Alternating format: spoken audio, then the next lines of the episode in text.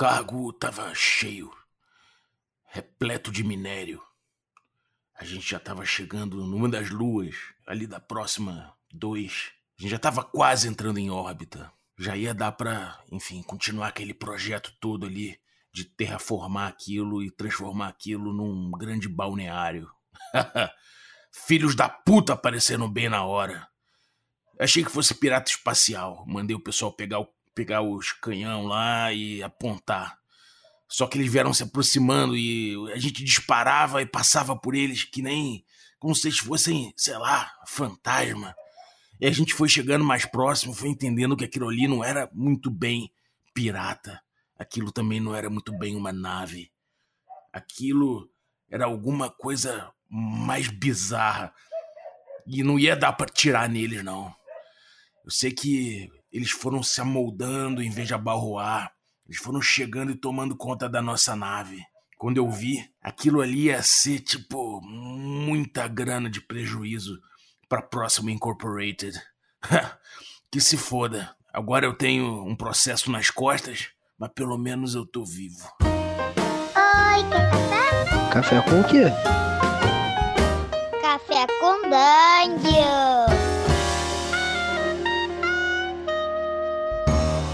Bom dia, amigos do Regra da Casa. Estamos aqui para mais um Café com Dungeon na sua manhã com muito RPG. Meu nome é Rafael Balbi e hoje eu estou aqui bebendo meu café enquanto eu vejo uma nave bizarra se aproximando, que cada vez mais eu acho que não é uma nave, eu acho que é Cutulo. A gente vai falar de uns horrores cósmicos no espaço com Cthulhu Rising. E para falar disso, obviamente, a gente tá com a nossa guardiã da coluna HP Love Coffee, Aline Terumi. Mas antes de chamar ela, eu gostaria de lembrar que você pode se tornar um assinante do Café com Dungeon a partir de 5 reais.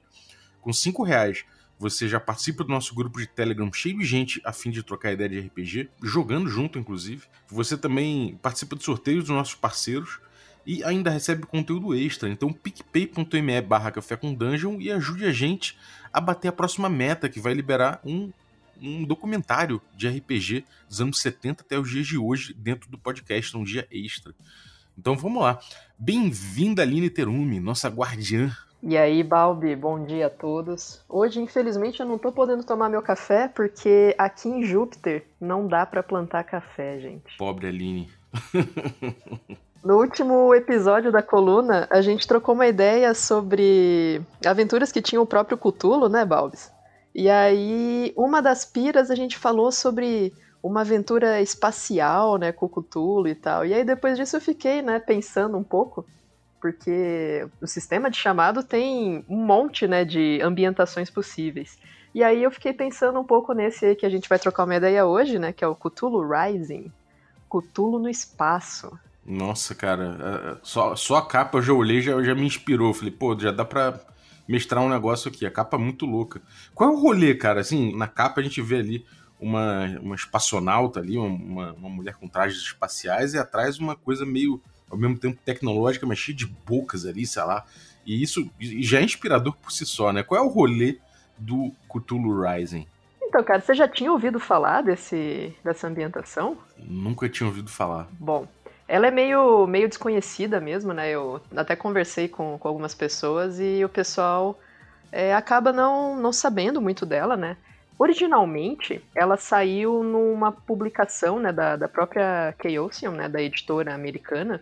Eles têm um, umas publicações que eles chamam de monograph, ou monografia, né, talvez, que eles pegam materiais que são produzidos por autores que não pertencem exatamente à editora, né, mas é um material tão interessante que eles acabam disponibilizando de fato, né?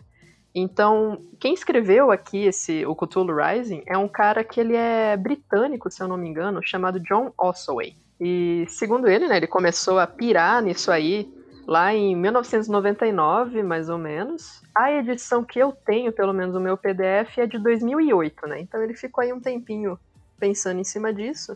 E a ideia dele era justamente, poxa, né, o nosso planeta, a gente tem aí uma certa tentativa, né, de colonização do espaço, e como seria a, os mitos e o desenvolvimento da, da raça humana no século 23, né? Então o cenário aí dele se passa em 2271. Caralho. Daqui a 250 anos, né? Contando de, de hoje. É, cara, se a gente não tiver no espaço até, até tal data, é porque a gente, a gente deixou de existir.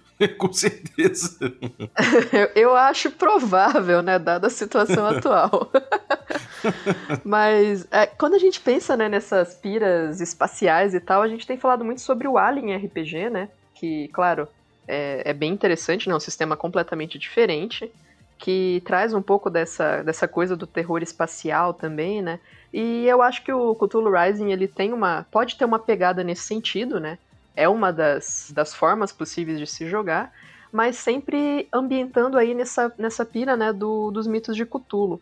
Até porque o, o Lovecraft, ele, ele comentava, né, que esses, é, esses deuses, eles vinham do espaço, né, eles eram uh, criaturas alienígenas, né, então é, é muito razoável imaginar que conforme a gente vai saindo para explorar o universo, a gente vai se deparar com criaturas dos mitos, né? Uhum, é total, cara. E, e, tem muito a ver com essa coisa de, eu acho que da, sul, da solidão do espaço, né? É, é, para começar, assim, né, eu, eu, gosto muito desse, desse tema de Cthulhu mais espaço, né? Mitos mais espaço. Porque no espaço você tá meio que você passa muito tempo ali sozinho, né? Sem nada em volta. Você olha em volta e não tem, tem nada, né? Aquele escuro, aqueles alguns brilhos ali e tal, mas, cara, você tá ali naquele, naquele, naquele vácuo, né? Naquela parada ali, a deriva. E deve dar um horror existencial imediato, né? Só isso por si só. E do mesmo jeito que você consegue, sei lá, quando você vê uma coisa há muito tempo que, sei lá, é um vazio, é uma parada assim, você começa a sentir presenças, você começa a enxergar coisas, você começa a ter certas, certas miragens, né? Que eu acho que no espaço deve acontecer, cara. Então, deve ser muito doido você, você tá no espaço em primeiro lugar, né? E já, já deve ser uma pira que chega muito próximo dos mitos em termos de horror, de horror cósmico, né? Existencial, né? É, eu acho que esse tipo de ambientação, ela favorece bastante até você começar a ter essa questão de, de perda de sanidade mesmo, né? Como você bem falou. É, você criar ali situações em que talvez você tenha tramas de traição ou espiões, né, junto, até onde você pode saber se aquela pessoa é, é seu seu companheiro ali mesmo, né, tá do seu lado, ou se na verdade ele tá infiltrado de alguma forma, né? Ou você tá ficando louco, né? E às vezes a loucura do outro é perigosa para você, né? Exato, às vezes o outro ele perde tanta sanidade que ele realmente chega a uma conclusão que ele tem que abrir a escotilha ali e isso vai matar todo mundo, né? E como que você vai lidando com isso? Pode ser uma simples loucura, pode ser realmente a influência, né, de um dos deuses antigos ou alguma coisa dos mitos talvez justamente a, a forma de despertar o Cthulhu esteja num artefato que você encontra em outro planeta e você não sabe para que serve e manda de volta para a Terra para fazer os estudos e é justamente isso que inicia o fim do mundo, né? Então tem, tem muitas piras aí bem bacanas realmente para jogar para frente, né? Uhum. É, e é doido que tem. É, eu tava dando uma olhada por alto assim, e tem tem algumas coisas de, de cenário, de, de, de ambientação pronta já, não é? Ele, ele tem uma, algumas propostas, como por exemplo, Júpiter, parece que abriga uma, uma criatura, um ser das antigas, né? Que foi aprisionado há muito tempo atrás. Ele tem alguns temas já prontos para a gente explorar, né? Tem, então. Esse, esse documento, né? Esse cenário, suplemento, eu não sei bem que nome dá é, ele tem quase 100 páginas, né? Ele então é bem, bem longo assim, mas ele não tenta reescrever as regras do sistema. Então a gente vai jogar, né? As mesmas regras com o D100, as mesmas é, atributos, muitas perícias iguais. Claro que ele introduz perícias novas, né? Porque 250 anos no futuro, eu espero que a gente tenha perícias novas, né? é, mas assim, ele começa com uma linha do tempo do que, que aconteceu nesses 250 anos, né? Então ele, ele vai falando assim, desde coisas é, mundanas, né? Então, por exemplo, um golpe de Estado em, em Israel e aí um acordo de paz, problemas de energia nuclear, o ser humano pisa na Lua de novo, e aí se descobre que os seres humanos conseguem usar telepatia, aí de repente tem uma pandemia, né, uma coisa inimaginável que né, devasta, mata metade da população mundial. Então ele vai jogando esses acontecimentos né, da pira do, do autor que vão criar mais ou menos, dar o tom né, de, de qual é a situação das relações humanas em 2271, né?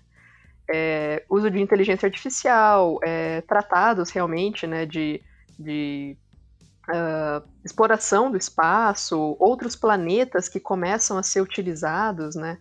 É, a ideia é que assim, o ser humano ele não abandonou a Terra, né? A Terra continua sendo habitada, mas a gente agora tem colônias em Marte, colônias em Júpiter, colônias em estrelas e, enfim, né? Em vários outros lugares e grandes corporações que exploram o espaço, né? Então você começa a ter isso, né? De não ter um, você tem um governo mais ou menos centralizado, né? Um governo mundial, assim. Isso, tem um, um tipo de um governo mundial, porém você tem grandes corporações que exploram, né? O, o universo e que às vezes tem mais força que o próprio governo, né? É, isso já é aquela tendência que a gente vê em jogos cyberpunk e tudo mais e no mundo atual, né? De forma geral. É, quando abrir o caminho espacial, elas já vão estar prontas para expandir, coisa que as nações nem tanto, né? Então, enfim, é, realmente faz todo sentido. Atualmente a gente tem o, os planos lá do. Elon Musk. É, a, a, pira de ir para o espaço não está partindo exatamente de um plano, um projeto de algum governo específico, né? O cara rico que está querendo fazer isso. É, sem dúvida. Então não é muito distante da nossa realidade atual, né? É, sem dúvida. E, cara, existe toda uma esfera política possível de abordar nesse, nesse jogo, aparentemente, né? Isso é viagem minha ou, de fato, você pode explorar essas coisas de acordos e comunicação e conflitos internos entre, entre esses países e as corporações? Existe essa dimensão no jogo ou ele foca no sobrenatural de alguma forma? Não, ele tem realmente essa questão política muito grande, né? Um dos capítulos é bem dedicado a isso. Existe uma federação é, unida do planeta Terra, que seria uma herdeira da Organização das Nações Unidas, né? Digamos é, que se formou lá por 2100, mais ou menos, né? Então eles realmente fizeram um grande acordo, né, econômico e político, para se preparar para colonizar os outros planetas, né? É, e aí você tem, né, áreas de uh, inteligência militar, né, de comunicação e tudo mais dentro dessa grande organização. Mas, né, como eu disse, existem algumas é, discussões, digamos, né, que você pode explorar né, no, no seu jogo, porque você vai ter Japão, Nova Zelândia, China, Rússia, Estados Unidos, todos juntos, né? De alguma forma querendo uh, deter esse poder de como vai se, se dar a colonização desses outros países, eh, esses outros planetas, né? Eles colocam aqui a, a, o consórcio, um, um, o chinês, o, né, o, cons, o consórcio chinês, uh, United Americas, o, os afiliados japoneses e a Federação Europeia, né? Eles formam, eles são organizações terrestres, né, que, que tomam conta disso, em contraste com as megacorporações que eles listam 10, aliás, listam 11 já aqui pra, como, como as top para começar, né? Uhum. É porque você tem nessa federação né, do planeta Terra que tem esse objetivo externo, né? Mas você ainda tem né, os blocos de, de poderes né, é, dentro do planeta Terra. Então, como você disse, né? Você vai ter, por exemplo, a República Australiana, que acaba não tendo muito uh, poder de dominação de outras colônias, né? Ela não se interessa tanto por isso mas elas têm um interesse maior, por exemplo, na questão de manutenção é, da, ecológica do planeta Terra, né? E essa seria um mote da República Australiana. Aí você já vai ter o, o consórcio chinês, né? Que seria aí o, um dos mais ricos de todos, né? E que tem um, um grande interesse em expandir a sua, sua colonização, né? Para os outros planetas, né? E aí tem essa briga, né? Direta que com o, né, os Estados Unidos. Aí a gente tem uma, uma herança aí, né, do, do, de toda a disputa que a gente já tem atualmente, né, realmente, entre essas duas potências. É, e aí, ele, né, nesse cenário, ele mantém né, a China como sendo um país social, com ideais socialistas, né, contra um, um Estados Unidos extremamente né, capitalista. E aí você pode explorar né, imaginando uma missão, por exemplo, né, de né, uma aventura sua em que você tenha cada um dos personagens pertencente a uma dessas repúblicas, um desses consórcios, né, de poder do planeta Terra que são enviados juntos em uma missão externa, né? E, e como que isso iria moldar a forma como eles iriam atuar, a missão original deles e como que eles iriam é, reagir diante, né, de criaturas dos mitos e tudo mais. Pô, muito maneiro. É, eu tô vendo aqui que os, sei lá, por exemplo, as tecno, o Kinmian Technologies, eles, eles são uma, uma indústria de, de biotecnologia, né? E eles fizeram pesquisas de, de desenvolvimento em cima de, de experimentações com DNA do, do, do Shogot, Shogot, né? E, e eles criaram um contágio que transforma humanos em proto-Shogots.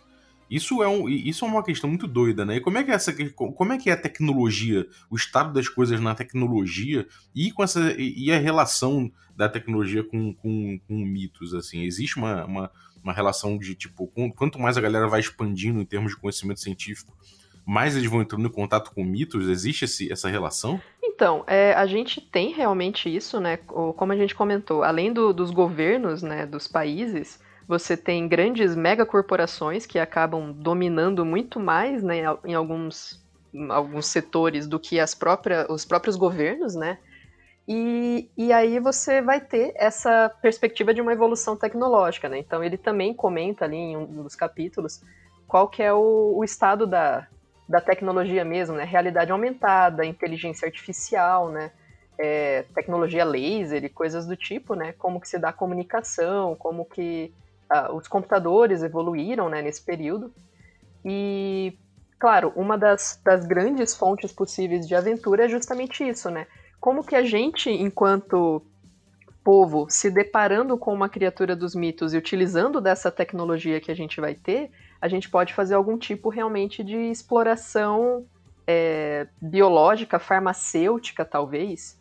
Então você tem uma pandemia explodindo e aí você consegue capturar um migo né, por exemplo, ou um Shogot, ou uma outra criatura dos mitos desconhecida que você cria, né, para uma aventura sua. E aí, talvez extraindo as células ou alguma coisa do tipo dessa criatura, você possa é, impedir essa pandemia que está destruindo o planeta Terra. Mas, né, de, de que forma que, que seria necessário fazer para ter acesso a essa criatura, né? Então ele, ele traz também né, alguns exemplos como você mesmo comentou, né? Ele, ele vai ter ali as, essas corporações e elas vão ter também os, os objetivos delas, né? É, você vai ter ali, por exemplo, a Zen alguma coisa, que eu não lembro o nome exato agora. Zen Medical. Isso, Zen Medical. Que é a, o maior conglomerado médico, né? É, que tem esse objetivo justamente de tentar desenvolver né, pesquisas em genética, farmacêutica, explorando né, o, o resto do, do espaço.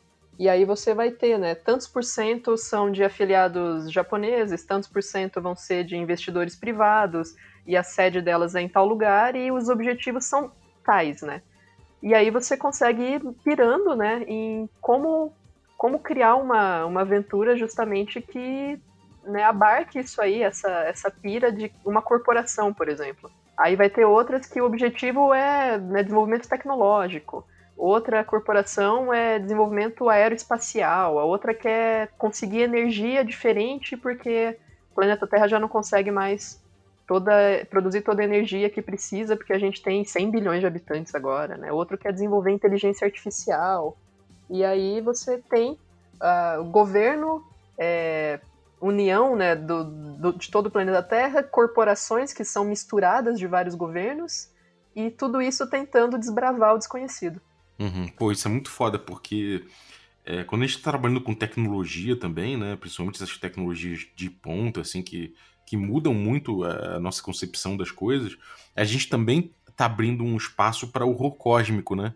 Porque, de certa forma, as ferramentas que a gente cria, a gente meio que se torna elas, né? Isso é, um, é uma reflexão que até o Cyberpunk traz, né? A gente, será que a gente se torna nossa ferramenta ou será que a ferramenta faz a gente se tornar menos humano? Essa discussão ela existe e, e de fato, quanto, gente, quanto mais a gente desenvolve ferramentas e tecnologias, a gente vai mudando junto com elas, né? Então, quem sou eu agora que eu tenho, sei lá, o micro warp driving, né?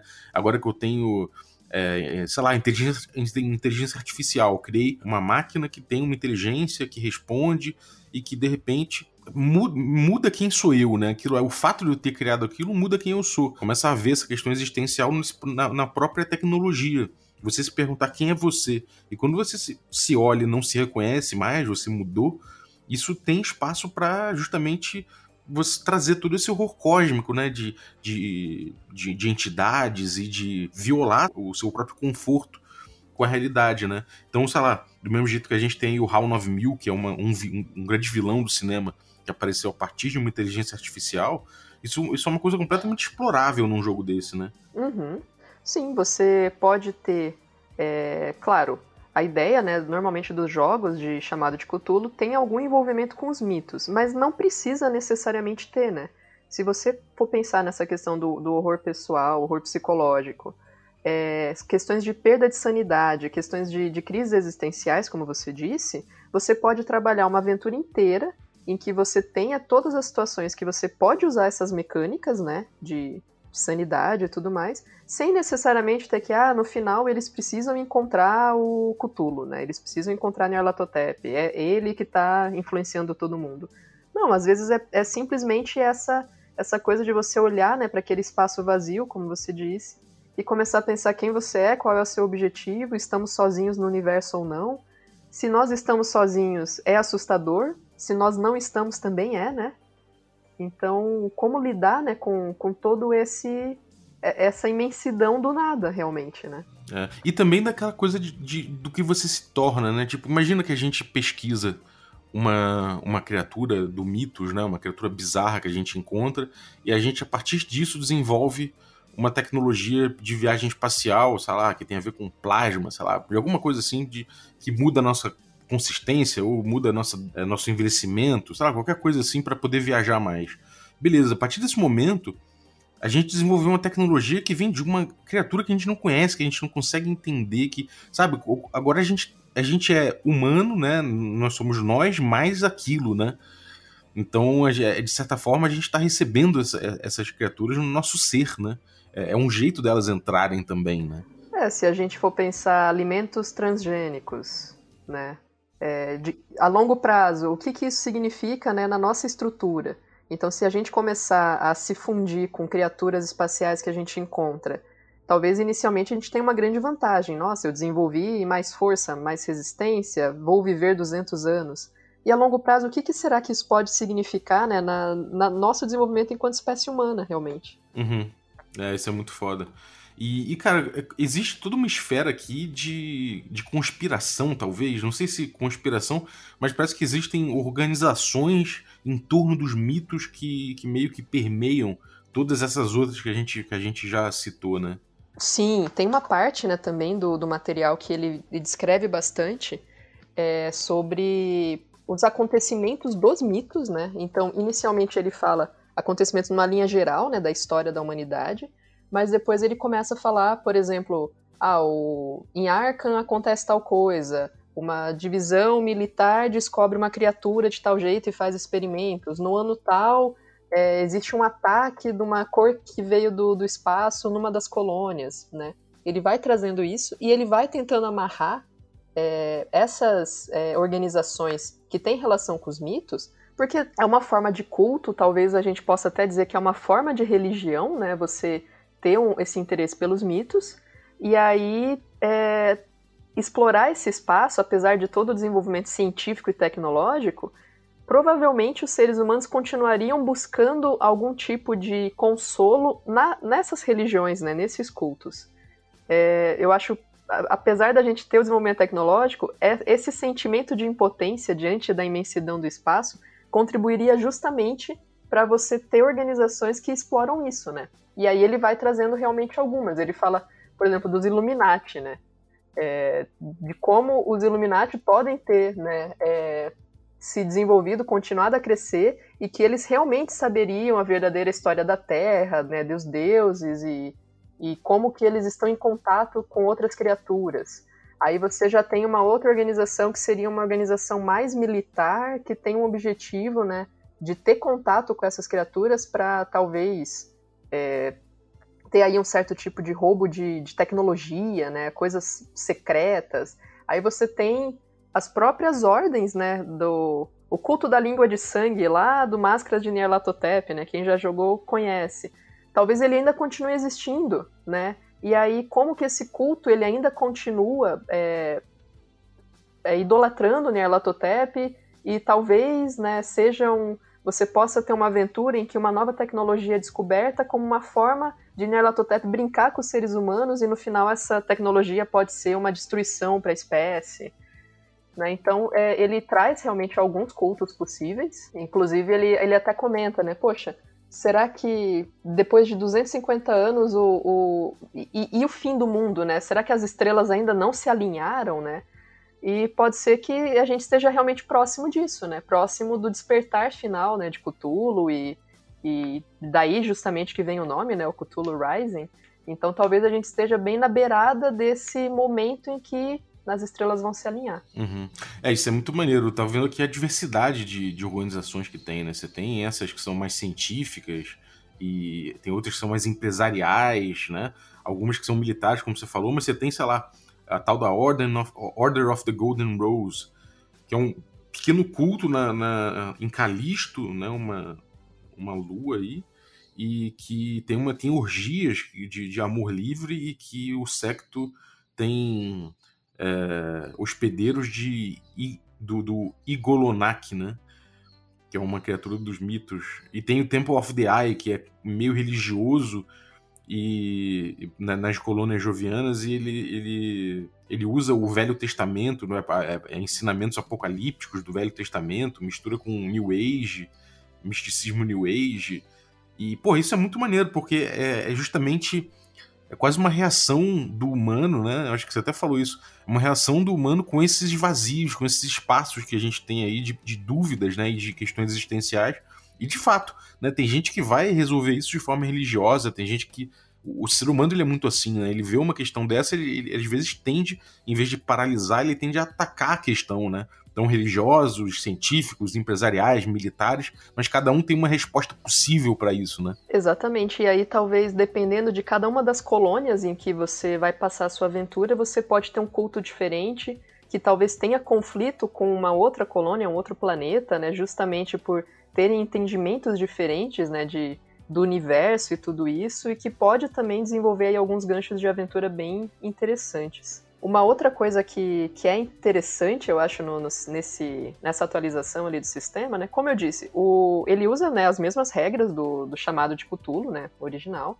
É, se eu não me engano, não saiu uma, uma adaptação para a sétima edição, né? Ele, a última. É, quando ele saiu, ele era ainda baseado na sexta. Não tem tanta diferença, né? Mas, mas o, ele substitui. É, bom, eu não sei se ele chega a substituir, mas ele, ele tem um ao invés de a gente usar magia né, no, no sistema, é, ele usa pontos psíquicos. Eu comentei né, um pouquinho no começo que descobriu-se que os seres humanos talvez conseguissem usar poderes telepáticos, né? E esse é, é um dos motes também né, do, desse sistema. Então, quando você cria um personagem, você faz uma rolagem para saber se ele tem uma, uma chance de ter habilidades psíquicas e se né, você for bem sucedido, você pode ter telepatia, ou precognição, ou é, telecinese, né? E aí ele vai descrevendo isso e você usa pontos de poder, né? Como no, na questão das magias, para você às vezes ter aí tipo um insight, você conseguir é, prever o futuro próximo, tipo, prever 10 segundos na frente, né? E fazer uso de uh, comunicação telepática, algumas coisas assim. Né? Segundo, pelo menos, o, o autor aí, né, é, a ideia justamente é que, assim como a gente evoluiu tecnologicamente, com a evolução tecnológica a gente descobriu que a gente tem esses poderes, né? Uh, não todas as pessoas, mas algumas delas, e seria uma das formas também de uso aí no jogo. Ah, isso é maneiro, cara. Isso, isso também abre muitas possibilidades, né, cara? Com certeza, porque aí você vai ter, por exemplo, precognição, né? Você consegue prever, né, de certa forma, o, o, o que vai acontecer no futuro. Aí você vai ter ali a questão, tipo, sexto sentido, que é uma coisa muito mais suave, você gasta, teria um gasto aí de menos pontos. Outra opção seria você conseguir prever um resultado, né? Prever uma coisa que vai acontecer, realmente prever um futuro. É, conseguir ter uma noção, como se fosse uma aura, né, atrás de uma porta para você saber se tem alguém ali ou não, né? A, é, comunicação realmente, sentir vida, né? Uma outra coisa. Talvez você consiga ter uma certa sensação se na, num planeta descampado, desconhecido, existe alguma forma de vida. E aí também vai abrindo opções, né? É, de cultos, inclusive, né? Porque as pessoas que têm poderes psíquicos seriam talvez grandes líderes de cultos, né? Pessoas que despertaram para isso e aí seriam adorados e teriam alguma forma de se comunicar com os deuses, né? com as criaturas dos mitos, ou justamente combatê-los, né? Porra, muito foda. é, cara, é, é, maneiro como estabelecer um cenário desse, dá muitas ideias automaticamente, né? Agora, a gente tem vários ganchos possíveis aqui, como eu falei, aquela coisa de uma entidade aprisionada em Júpiter e tal. Ele, ele tem vários, é, vários ganchos, né? Meio com, com as criaturas do mitos e não sei o que. Ele já tem vários ganchos possíveis de explorar quando a gente pega o livro aparentemente, né? O que, que você vê de gancho mais imediato, assim, que ele colocou, que ele plantou no cenário em relação às aventuras com os mitos. Tem até alguns é, algumas aventuras escritas, né, por esse autor que são interessantes assim, aventurinhas de tipo 10 páginas, realmente para você ter uma ideia, né, de como aplicar. Eu acho que o próprio livro dele, ele, como você disse, ele dá muitos ganchos, né? A gente já jogou aqui várias ideias também, mas desde coisas muito simples assim, do tipo, é, sei lá, o identificado um, um, novo satélite natural orbitando a Terra, ou orbitando algum dos planetas né, que, que foram colonizados, e aí é encaminhado uma, uma expedição para verificar será que esse satélite ele é natural ou ele foi, é um satélite espião de um, uma outra organização, de um outro país, né? E aí, quando você se aproxima, descobrem, sei lá, que na verdade o próprio satélite é um, é um ser vivo, né? Alguma coisa do tipo né? E isso é um, uma grande possibilidade. A outra é uma coisa bem alien mesmo, né? Você imaginar um, uma nave de exploração comercial mesmo que de repente é, é infiltrada por um, um, um, ser, uma criatura dos mitos, alguma coisa assim. É, você pode chegar e, e realmente começar a colonizar um novo planeta e descobrir artefatos, descobrir livros escritos é, em português, por exemplo, que estão num planeta que supostamente nunca foi antes é, colonizado pelo, pelos terráqueos, né?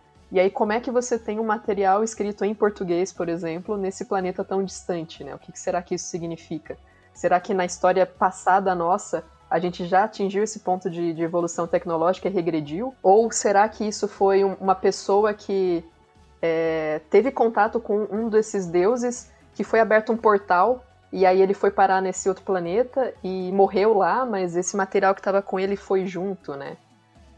É um desenvolvimento tecnológico de uma exploração ali de uma, sei lá, uma tecnologia laser, alguma coisa mais evoluída que isso, que você acha que vai fazer uma viagem é, teletransporte e no fim você abre um portal dimensional e você atravessa para um outro planeta, né? Alguma coisa do tipo.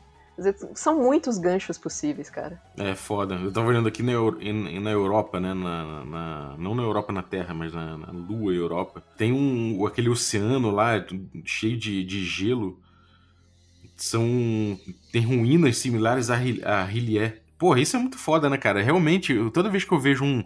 Encontrou-se um oceano, não sei onde, quando, quando eles anunciam que os cientistas encontraram, eu fico viajando nessas paradas. Falo, porra, o oceano é muito lar de, de de, de criaturas, não sei o que, e de, de, sei lá, no mínimo bactérias, mas, pô, num, num cenário desse, você colocar ali é, realmente a morada de, de, um, de um antigo é muito doido, né, cara? É muito maneiro você pensar nessa, nesse tipo de gancho, né? Com certeza, porque justamente o. É, é, essa é a ideia, né, da, dos escritos do Lovecraft. Ele sempre disse que não eram deuses, deuses, que eram, na verdade, alienígenas, né? Vieram de outros planetas para cá. Então, você começar a pensar, poxa, qual será que é o planeta original, né, Cthulhu, é, Shub-Niggurath, Azatoth, todos esses seres, e, e provavelmente existem outras criaturas, outros tipos de seres vivos que habitam esses lugares. Será que não existe um planeta que seja feito 90% de água e que seja a, o lar original dos Deep Ones, né, dos abissais? Uhum. Será que não, não existem aí mais desses como Dagon e outros deuses assim, né, outras criaturas como essas?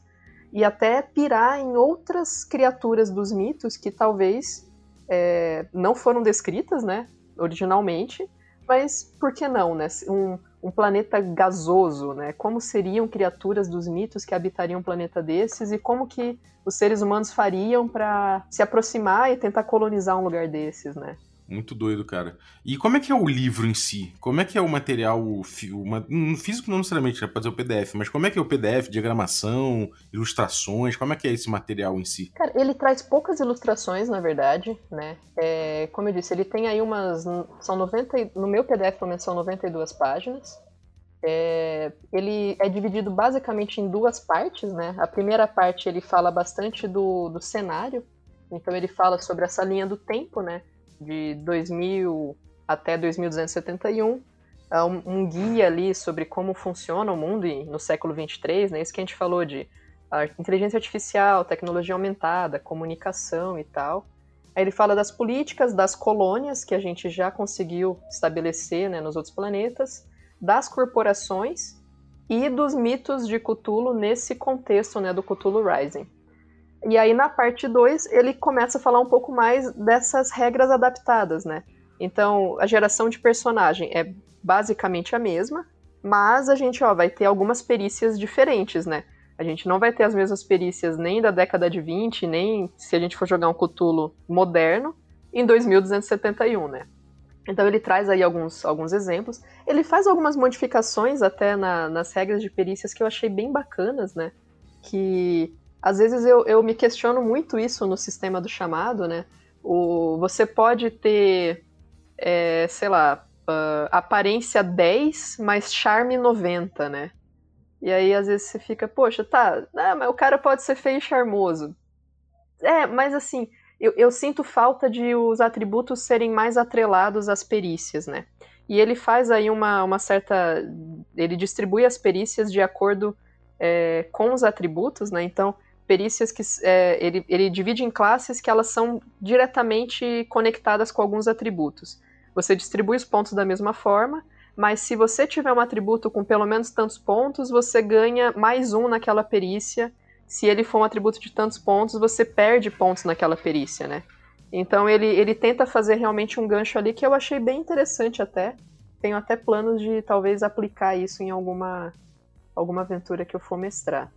Aí ele descreve mais sobre esses poderes psíquicos, ele fala um pouco de combate, fala de equipamento, é, armamentos nessa época, né? Daí ele entra um pouquinho mais nessa, nessa questão que é muito específica de uma certa é, sintonia aí das regras com esse contexto né, futurista.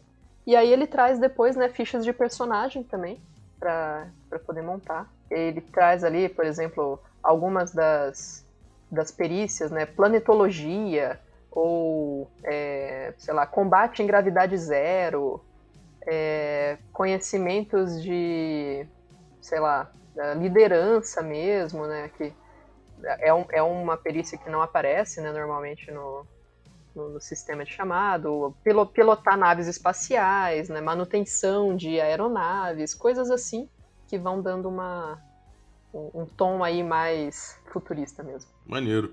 É, eu, a ilustração da capa, apesar dela ser inspiradora de certa forma, porque ela tem essa. É, ela, ela evoca muito ali um, um medo real, né? De, de uma coisa misturada de, de mitos com tecnologia, aparentemente, sei lá, uma parada meio doida.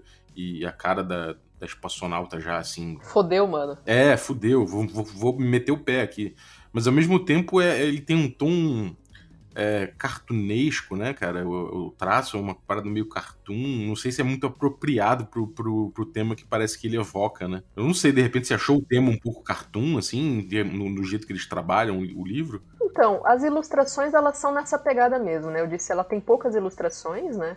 É, tem aí, sei lá, umas 5 no decorrer do livro, talvez. É bem pouco mesmo. Caralho, 90 páginas tem uns 5 só. É, 5, 10, vamos lá. É, mas ela é bem cartunesca mesmo, é, é curioso, assim.